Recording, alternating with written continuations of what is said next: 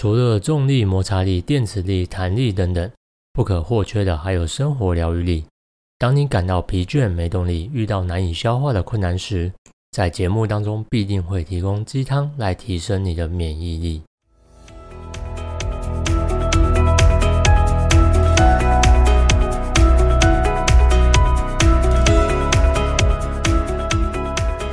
嗨，大家好，我是 Neil。今天聊什么呢？聊练习觉察的三个基础练习。你生活当中一定多多少少都有一些大大小小的烦恼。那这些烦恼呢，给你一些不太舒适的感觉。或许你现在正处于一个很积极的状态，想方设法的想要解决当前的问题；又或者啊，你现在是处于一种很消极的状态，你什么事情都不想管。不管是哪一种状态呢，都有一个共同的感受，那就是焦虑与担忧。今天呢，我们就是要来聊聊觉察是什么东西，以及为什么我们会需要练习觉察，还有如何练习觉察。那觉察是什么呢？以往我在听到觉察这两个字呢，第一个想到的就是冥想，但实际上呢，觉察并不等于冥想。觉察是代表你要让自己在有意识的专注当下，并且呢，不带批判的一种心理过程。而冥想呢，则是其中可以用来练习觉察的一种方法。最后，我也会分享利用冥想啊来练习觉察的三个基础练习。在觉察的过程当中呢，我们会出现许许多多的念头，那是很正常的。我们要做的是尝试不带批判的去意识到这些念头，并不是去消除这些念头。我们要在觉察的过程当中去改善我们自身的感受与这些念头之间的关系。那为什么我们要去改善我们自己与这些念头之间的关系呢？需要做这件事情的理由是什么？我觉得的理由是我们好像都太容易担忧和焦虑了，而这些焦虑感呢，促进了许多很不好的习惯，而这些不好的习惯反复一直出现呢，就会形成一个焦虑循环。另外，或许是因为这个世界的步调太快，大家想做的事情太多了，很多人的脑袋啊，经常无法慢下来。或者有拖延症、过度的追求生产力啊、完美主义等等的问题。另外，除了刚刚说的那一些跟自己进步、成长有关的事情以外，还有一个其实影响我们很多的面向，那就是人与人之间的期待与对待。怎么说呢？你或多或少啊，都会希望能够获得别人的尊重，希望别人能够更理解你，希望你的家人呢能够戒掉某些不好的习惯等等。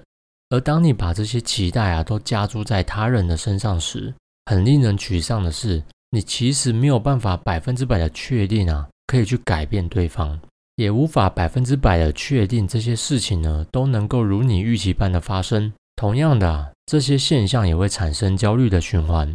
而关于焦虑循环这个现象呢，在《松绑你的焦虑习惯》这一本书里面有提到很有趣的例子。你看着代办清单上面啊那些还没做完的事情。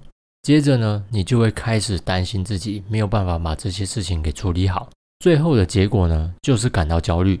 而在你感到焦虑之后呢，你就会开始想要去解决并减缓这份焦虑，因此你就会开始查阅相关的可以解决这种焦虑感的方法和资讯。但结果啊，却是即便你理解这些概念，还是依然无法立刻改善这些情形，你还是感到焦虑，甚至呢是越来越焦虑。看样子，焦虑并不是你光靠意志力啊，或者是不断寻找解决方法就能够处理的。那接下来就一定会有人问：难道练习觉察就一定可以解决这个问题吗？我想没有人可以保证这一点，但我觉得这反倒是我们应该尝试练习觉察的原因。你想想看，我们每个人遇到的情况不同，抗压性不同，对事物的看法也不同，引发焦虑的原因也一定不会一样的。所以，透过向内觉察的方式来去辨认出引发焦虑循环的前因后果，会是一个比较根本的方法。向内觉察呢，它并不是要你去用一个很理性思考的方式来去刻意的改变因为焦虑而产生的种种行为，而是要你去识别出促成焦虑这个念头的行为对你本身造成了什么样的身体感受、情绪或想法。相信听到这边的你呢。可以明白，向内觉察，它真的不是一件很容易就可以掌握的能力。因此，透过建立一些基础，我相信会比较能够体会。接下来，我想开始分享最近我正在尝试练习觉察的冥想方法给你。我练习冥想其实有一段时间了，不过之前我的冥想方式大多都是专注在呼吸上。当我有念头跑出来的时候呢，我就把注意力拉回到呼吸。通常这是一开始接触冥想的人都会这么做，慢慢的呢才会进阶到像是观想等等的练习。那我自己在整个冥想的过程中遇到最大的问题就是，我很难感觉自己在这个过程能够体会到静下心来的感觉。那随着我的工作压力越来越大，我发现自己在冥想的时候啊，自己是越来越难以静下心来，甚至呼吸也越来越不顺畅。这些问题或许不见得只有我会遇到，因此我想要透过这一集的分享呢，给予对这个觉察练习有兴趣的人一些启发。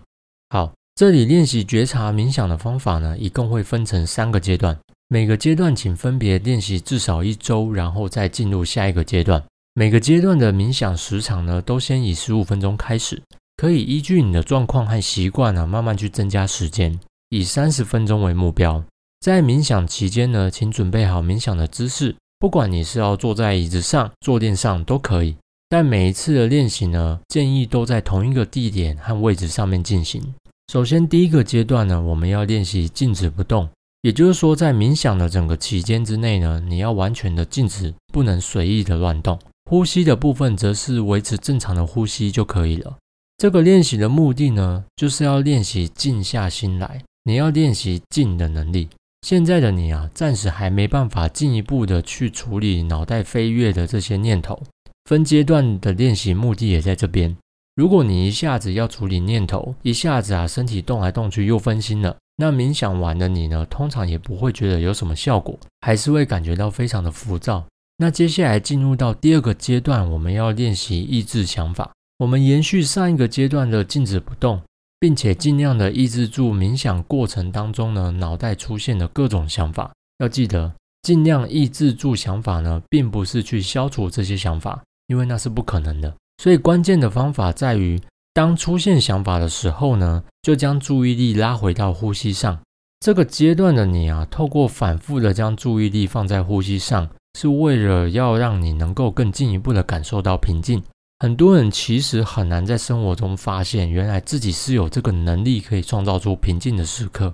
所以有了阶段一的基础，再进入到阶段二的专注呼吸练习，真的会比较容易进入状态。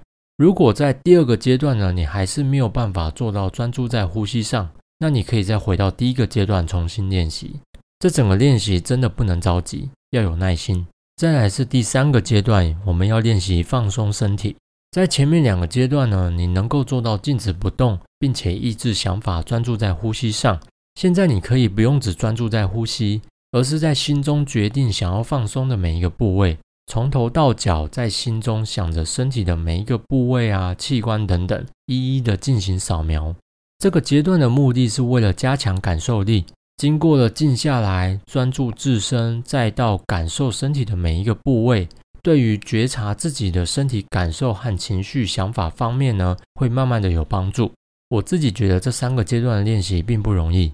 你很有可能呢，有几次成功，有几次失败。不过我觉得都没关系，一步一步慢慢的来。那在我自己目前的工作步调和压力之下，我真心的觉得学习静的能力呢，绝对可以帮助我们在面对突发状况感到焦虑、产生一些负面情绪或行为的时候，做到有意识的觉察自身的状态。如此一来，我们才有机会呢，能够去处理它。希望今天的分享呢，能够对你有帮助。那在下一集呢，我会进一步的去分享《松绑你的焦虑习惯》这本书当中提到的一些概念和方法。那我们今天的节目就到这里。今天介绍的练习啊，如果你有进行尝试，欢迎将你的感想分享到 IG，在社群上面 take new habit 给予我回馈。那我们就下周见啦，拜。